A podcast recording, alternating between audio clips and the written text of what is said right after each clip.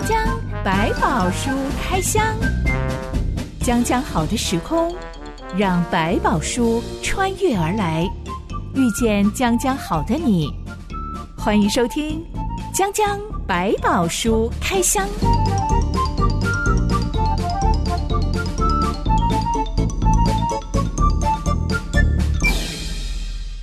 百宝书里有百宝，让知心和下凡哥为你开箱来挖宝。Hello，我是知心。Hello，下凡哥。前阵子台湾社会新闻上出现一桩英雄义举，嗯哼，而且这个英雄还刚好是个基督徒，所以基督徒社群也真的是纷纷为他鼓鼓掌。是事情的缘起在一个星期天的下午，这个基督徒家庭他们在教会里面享用完爱宴，剩下半锅汤。嗯大家都说：“哎，某某弟兄，把他带回去吧。你们家大学生儿子食量比较大，嗯、你带回家好了。”是，嗯、爸爸就载着两个儿子把汤桶搬上车。是，其实以前他们也都会把爱宴剩下来的带回家。是，嗯、但通常都是不要浪费嘛，倒出来，嗯，带回家。是，就另外装一袋。这一次很特别的是，他们整个汤锅连同汤勺全部都带，直接搬上车了。那一天，他们开车在回家的路上，对，忽然目睹有个歹他掏出了美工刀，随机刺伤了一个正在过马路的女生。是，大家都吓了一跳，爸爸就赶快按喇叭，嗯，阻止那个歹徒，因为那个女生身上已经见血了，是，好可怕呀。对，爸爸说，当时候他立刻在心里面听见上帝对他说。去救他。嗯，他按完喇叭之后就停在路边。对，没想到两个儿子率先跳下车了。果然这英雄啊，一家人是英雄啊。Okay. 结果这下子让爸爸很害怕。我的儿子不要受伤了，是吧？对对对，我去就好了，你们两个不用去啊。没想到两个儿子已经跳下车了，是跟旁边店家抓了什么电风扇，另外一个儿子去抓了女生掉在地上的行李箱，是是、嗯、要去 K 他。对。爸爸下了车，到底该拿什么好呢？嗯、他找不到武器，只好去汤锅里面把汤勺拿出来。是哇，这招厉害。最让大家津津乐道的就是路口的监视器拍下，最后制服歹徒的就是那一根汤勺，是一棒子敲去把他美工刀给敲掉了。对，下巴哥应该也有看到这个新闻。有有有，在那天新闻台一直在播，我想哇，好厉害。爸爸弓箭步的那个姿势真的是超级经典。真想问他，你是不是学了西洋剑？砰过去，空敲下来。真的就只有那么一下，大汤勺一敲，歹徒手上的刀就掉了。嗯、好准。父子三人扑上去，把歹徒压在地上。嗯、后来警察来了，就说他是一个随机伤人犯。是。他完全解释不了，他到底为什么要攻击路人？可能在精神状态上也是不稳定的情形。他甚至不认识那个女生。是。大家都非常的赞许这个爸爸的义举，不只是他们愿意帮忙，嗯、还有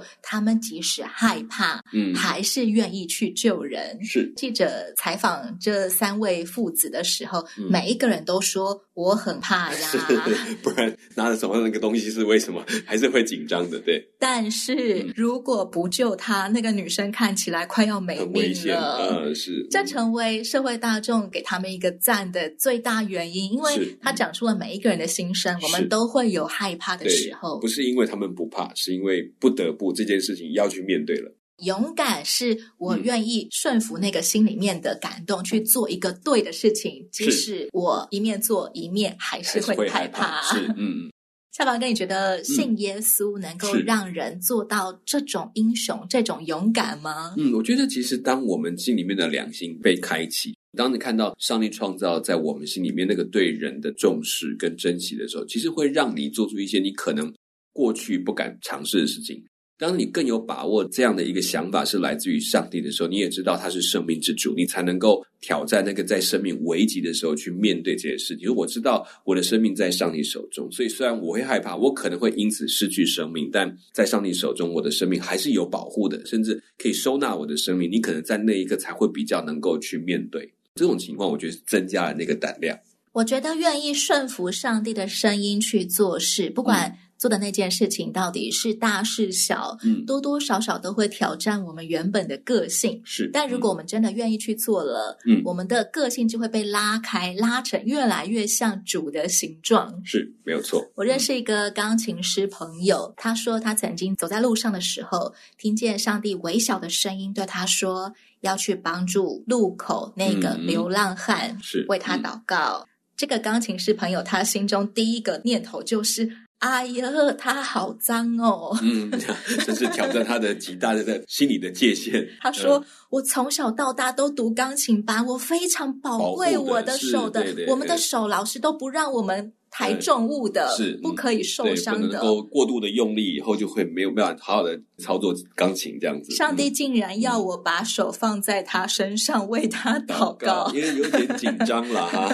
不是只有远远的我塞给他钞票而已，对对，我就是拿钱给他，OK，我就奉献一点算了。可能拿钱给他对他来说还算是小事，嗯，但是要把手放在人家的身上为他祷告，更何况是一个完全不认识的、不熟悉的一种对象。后来他还是做了，是虽然。做了好像也没有什么太大的 feedback 啊，啊或者是有什么神奇的事情啊。嗯、但是他说，那突破了他一个没有办法跟随上帝的一个心结，就是把自己的双手看得比上帝还要重要的那个心结。嗯、是没错，我觉得这就是跟随神的一个宝贵之处。我们真的可以在顺服当中越来越勇敢，不是因为我长出勇敢，而是因为我变得像上帝了。嗯、越来越明白说，其实有些事可能更重要。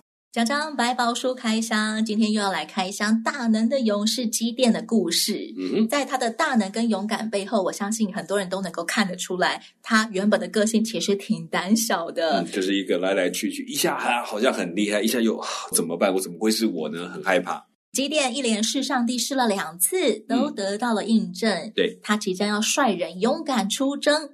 今天要讨论的故事记载在士师记第七到八章。一段音乐之后，我们来开箱。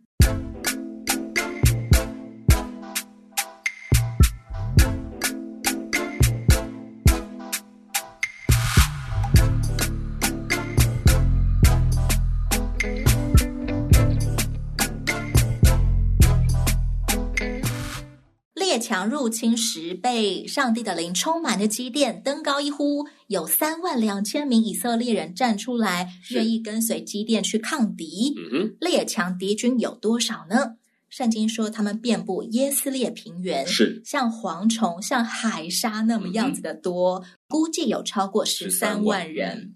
基甸却透过干羊毛、湿羊毛，确定了上帝一定会透过我来拯救以色列人这件事情。嗯，所以他要率人出征了。好了，咱们去吧。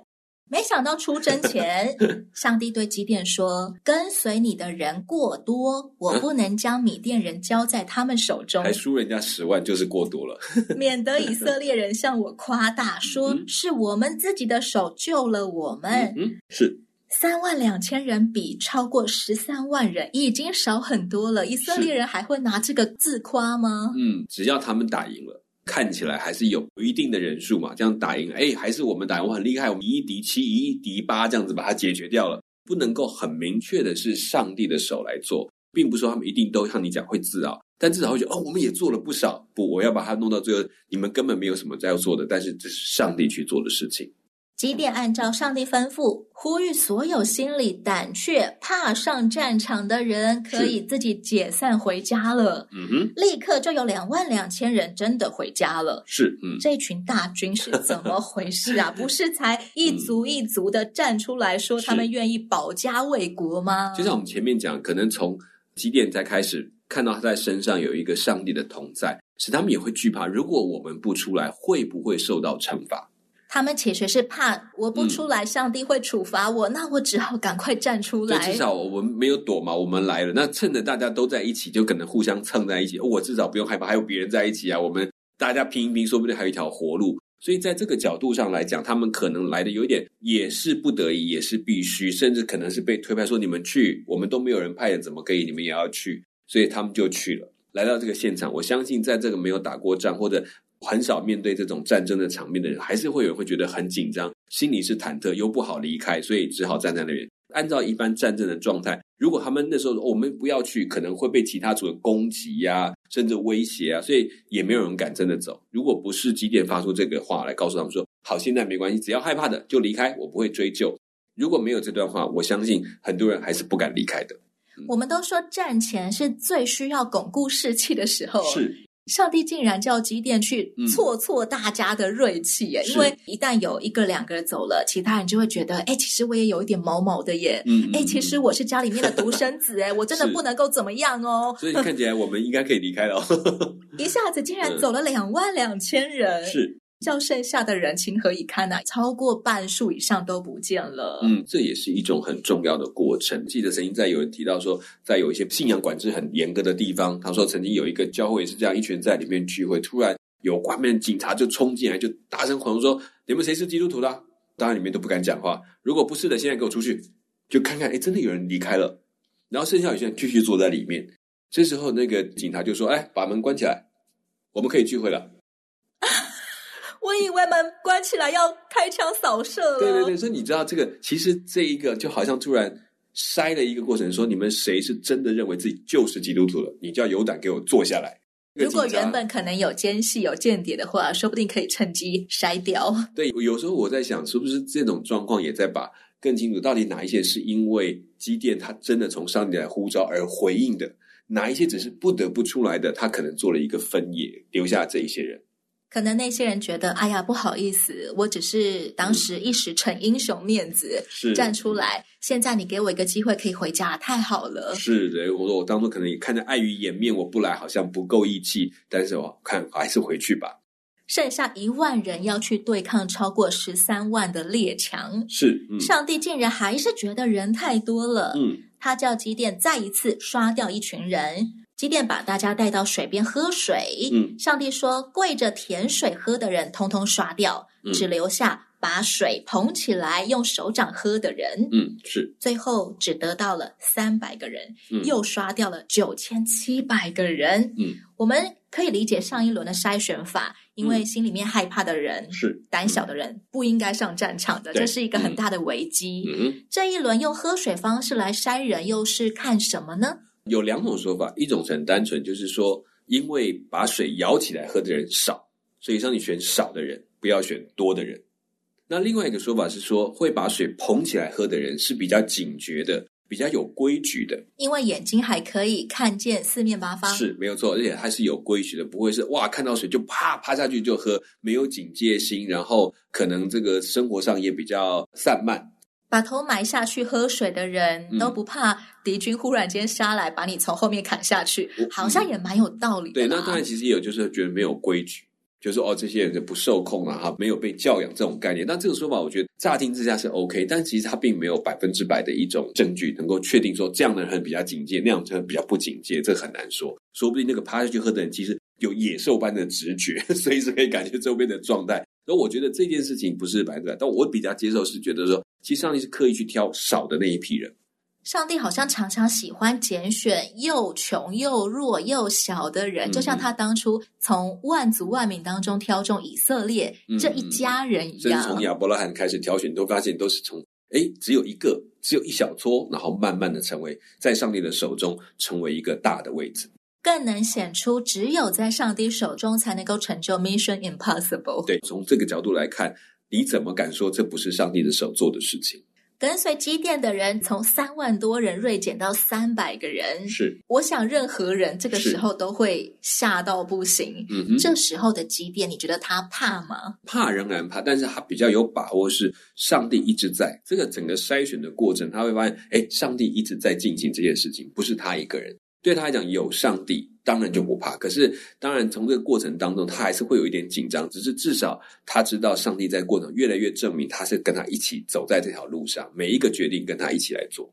圣经没有说基甸对于只有三百个人会不会紧张担心。圣经只描述上帝对基甸说：“嗯，如果你不敢主动去攻击米甸军营，嗯，你就先带着仆人普拉下去米甸营那边，是靠近听听他们在说什么，嗯，你就有勇气了。去听敌军的谈话，这个策略是不是有点怪啊？这也是一个特点，就是说。”既然你心里还是有一点担忧，没关系，我让你去听一听他们现在怎么来看你们这群以色列人。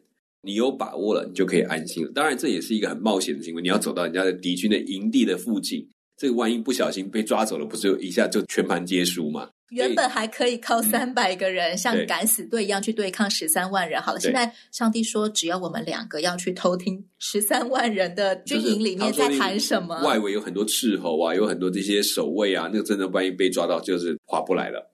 上帝给人的策略，好像就连策略的本身都在挑战人的天性。嗯，有很多甚至挑战你对这种战争的一个样貌的惯性的思考。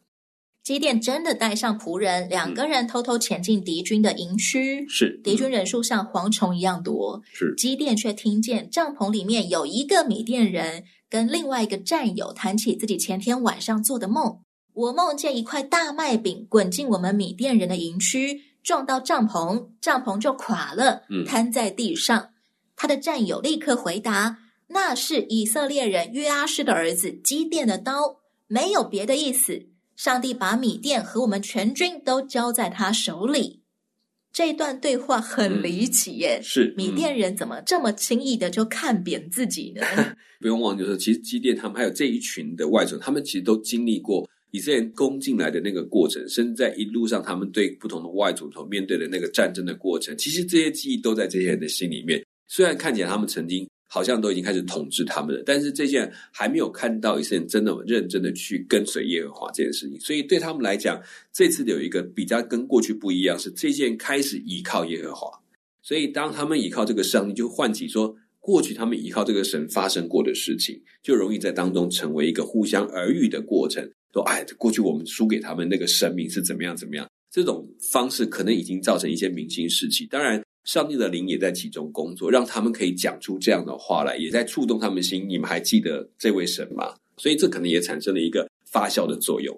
一般的以色列人可能很好对付，嗯、但只要有一个像基甸这样愿意信靠跟随上帝的人，以色列人就真的很难对付了。嗯、因为我们要对付的是他们的上帝。是没错，因为对他们来讲，在那个世代里面，战争不是比人多，是比谁的神厉害。基甸带回这段谈话，三百人的敢死队果然士气大增。基甸把三百个人编成三队，嗯、每个人发一只号角，发一只瓶子，嗯，瓶子里面有火把。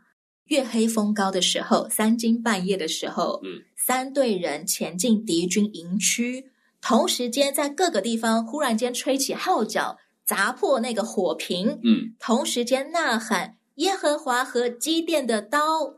十三万多人的敌军当场吓醒，乱跑乱窜，嗯、见人就砍，结果立刻就变成自相残杀，嗯、溃不成军了。嗯，我在想，其实奇袭战应该本来就有能够以小博大的胜算，是，嗯、但。基甸或者是以色列人不太有这种聪明头脑，能够想到以小博大的办法，嗯哼，也没有胆量这样子做了。嗯、是，嗯，上帝给基甸的奇袭策略，其实是让以色列人刚刚好走到了那个有赢的胜算的那一条路。包括他听到上帝与基甸的刀这个部分，我觉得让他突然出现了很多的想法跟点子，也让他开始觉得说，我知道了，我有机会了，所以他才会用这种半夜奇袭的方法，让他们自己去混乱。我觉得吉田并不是一个愚笨的人，也不是一个没有胆量的，只是他是在那个自我的看法当中，会让他很多事他不敢尝试。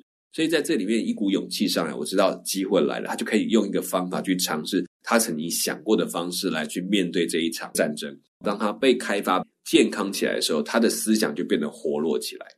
真心，我一直觉得我原本的个性是那种很容易紧张，跟很容易退缩，很容易胆怯的一个人。所以，在我漫长的人生也没有多漫长啦，就是走过的这一段人生这样子。有少数的时候，我体验到，当我真的确定上帝与我同在，而我长出那个信心跟勇气的时候，在那一刻，我会忽然间有一种。我觉得我的智商忽然间变好高，我怎么可以想出灵活了这种办法？对不对？嗯，不是上帝忽然把这个念头塞给我的，而是当我在自信跟安全感当中的时候，嗯、我真的会变聪明耶。是没错，就是其实我们在讲很多的创意发挥的过程，都会设计一些环境，让他可以变得很放胆的去做很多可能性的思考。其实本来就需要这个过程，所以像上帝给我们的安全感之后，会让我们的脑本来就有的东西可以变得更活跃。然后更有胆量去尝试各种不同东西。我也好希望我现在可以长出一种能力，是 释放安全感的环境。因为其实大多数的人，特别是在职场上，对开始工作之后，其实大多数的人都是处在一个紧张备战状态的，导致我们好像整个团队很容易会进到一个脑汁枯干、想不出东西来的状态，可能会觉得什么点子好像都无效。其实不是无效，是根本啊，算了，不要讲，变成这样。创造安全感的环境。另外，就是当你对自己的自我的看法越来越健康的时候，你就反而也比较容易产生出这些念头，因为你会知道，哎，我讲的好跟不好，已经不会代表我这个人，就这是我的一个想法，一个点子，然后就越来越敢勇于提出我认为的、我看到的东西。其实那个创意会跟着发展起来，即便环境不安全，但他自己对自己有安全感，就能够表达。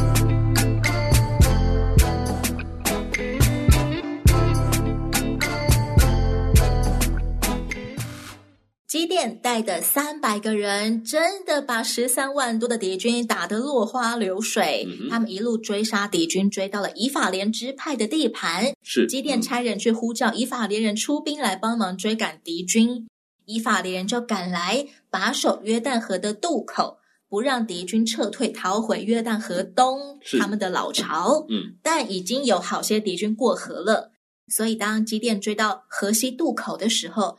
以法利人就很不高兴地说：“基甸，你去打米甸人，怎么没有找我们？”嗯，这些以法利人凭什么口气这么狂妄呢？我觉得在这种过程当中，你会发现他们就是一种好像说已经到了另外一个优势的状态，可能就会觉得说：“哎呀，怎么这么荣耀的事没有让我们有机会参加？”甚至觉得我们就比较强啊，我们怎么没有来找我们呢？基甸他们这一组在他们这些部族当中被看的角度，会觉得你们这群。没有什么能力或者比较小的主意，怎么出来强出头的概念？所以他们是想来争个面子。嗯，也表达说，其实我们才能够真正解决这个战争。可能他们也不太理会基甸当时的呼吁，可能就把它摆在一边。你们能做什么呢？等到到后来，可能也没有真的很慎重的去邀请他们。我觉得可能也是一个没有面子的地方。以法连人的言论真的是很令人讨厌，但是基甸没有反唇相讥，而是赞美以法连人说：“你们以法连支派比我出生的马拿西支派雅比以谢家族还要厉害多了。是这点功劳，我万不敢跟你们相比。以法莲拾取剩下的葡萄，不强过雅比以谢所摘的葡萄吗？”是，嗯、基甸把自己摆得很低姿态耶，明明他就是那个劳心劳力的人啊，怎么这么轻易容许同胞骂他？他们过去的位置上就很明确的，他们确实矮一截，包括经济状态可能都矮他们一截，所以他们已经很习惯，他容易做一个比较弱势的领导。OK，我没有那么好，这不过是上帝给我的机会。其实你们要做起来，一定比我做得更好。在这个心态上，他是一个其实反而是占优势的。他用一个比较软的方式，避免了接下来造成的可能是另外一场内部的斗争，以大局为重哦。是刚好他过去的经历让他可以比较柔软这个身段，这也是一个上帝特别的安排。接下来，基甸跟跟随他的三百人渡过约旦河，往约旦河东追去。大家都很疲乏，但还是牢牢的追赶那些米甸残军，嗯、尤其是他们要抓到米甸的两个王西巴和萨木拿。嗯哼，这群人来到约旦河东加德支派的舒哥城，基甸就向舒哥人请求给我们一些食物，因为我们真的很累，需要补充体力。没想到舒哥首领却说：“西巴和萨木拿已经在你手里，你使我们将饼给你的军兵吗？”就是说，你现在知道已经抓到这个吗？你已经打赢了吗？难道西巴跟萨莫拿已经在你手里了吗？是，如果这样的话，你再再来跟我要东西嘛，就表示你打赢了嘛，你是我们当中的头了嘛。现在你不过才好不容易打个胜仗就了不起了，还要跟我们来拿食物，好像我们应该供应给你，你是谁呀？你还没有拿到那两个王，就想向我们讨食物吗？你谁呀、啊？对，你跟在我们当中到底是谁？凭什么来叫我们做这些事情呢？这一段话比以法莲支派还要狂妄啊！这些同胞真的是让人很想打他们。即便在这一段建立威信、成为事实这个角色上，他还没有完全到所有人的信任。他们很容易看出，哎，你的出身。你不过就只是一个这么小的一家的一个头，打一次胜仗你就开始想要称王称霸了嘛？我们都得听你的嘛？嫉妒的心情就冒出来。以色列人已经过了好多年极其悲惨的生活，是为什么一有英雄出来，大家不赶快挺他呢？那也在观望，你真的会赢到最后吗？因为你要抓到那两个王，我真怀疑你们就这三百个人，你们抓得到吗？如果你没抓到的话，嗯、那两个王一反扑回来，我们河东的百姓会第一个遭殃。对，我们甚至更惨。所以在这过程当中就产生了这样一个对话。如果真的担心的话，那就好好讲话嘛。不好意思，机电，我们真的很害怕缅甸王会来报复我们，所以我们不敢给你食物。是，好好讲话不会吗？嗯，我觉得很难，就可能在那一刹那之间，那种部族的骄傲感就拿出来，怎么看他就看不顺眼，就这么一个小东西，这个不知道从哪里来的小家伙，今天来我面前耀武扬威，不行不行。这话让基甸罕见动怒了。他说：“耶和华将西巴和萨木拿交在我手之后，我就用野地的金条和纸棘打伤你们。这个处罚算合理吧？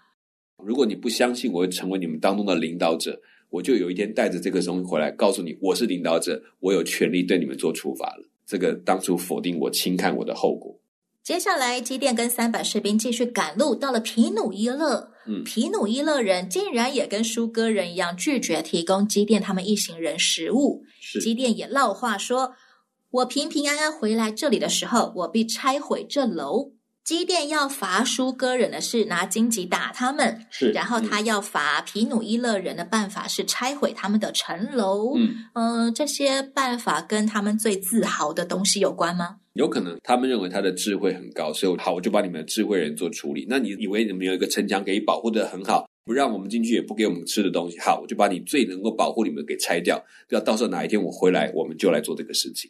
讲到皮努伊勒跟舒格人的心态，其实现代人也常常会在一种越文明就越冷漠，嗯、大家只顾着自保的那种心态里面。嗯嗯嗯、上帝怎么看我们这种我只想保护自己就好了的心态呢？这个除了一个是我可以保护自己，我可以自己顾好自己，我才不要管你们到底会不会赢这个事情。我的另外就是比较严重，就是我们在这种环境的里面，我们开始看人的角度会有一种评量，是从某一种外貌。比如说你的学历够不够？你过去的经历有没有？凭什么能够到这个位置或能做这件事情？我开始用很多的条件去评量。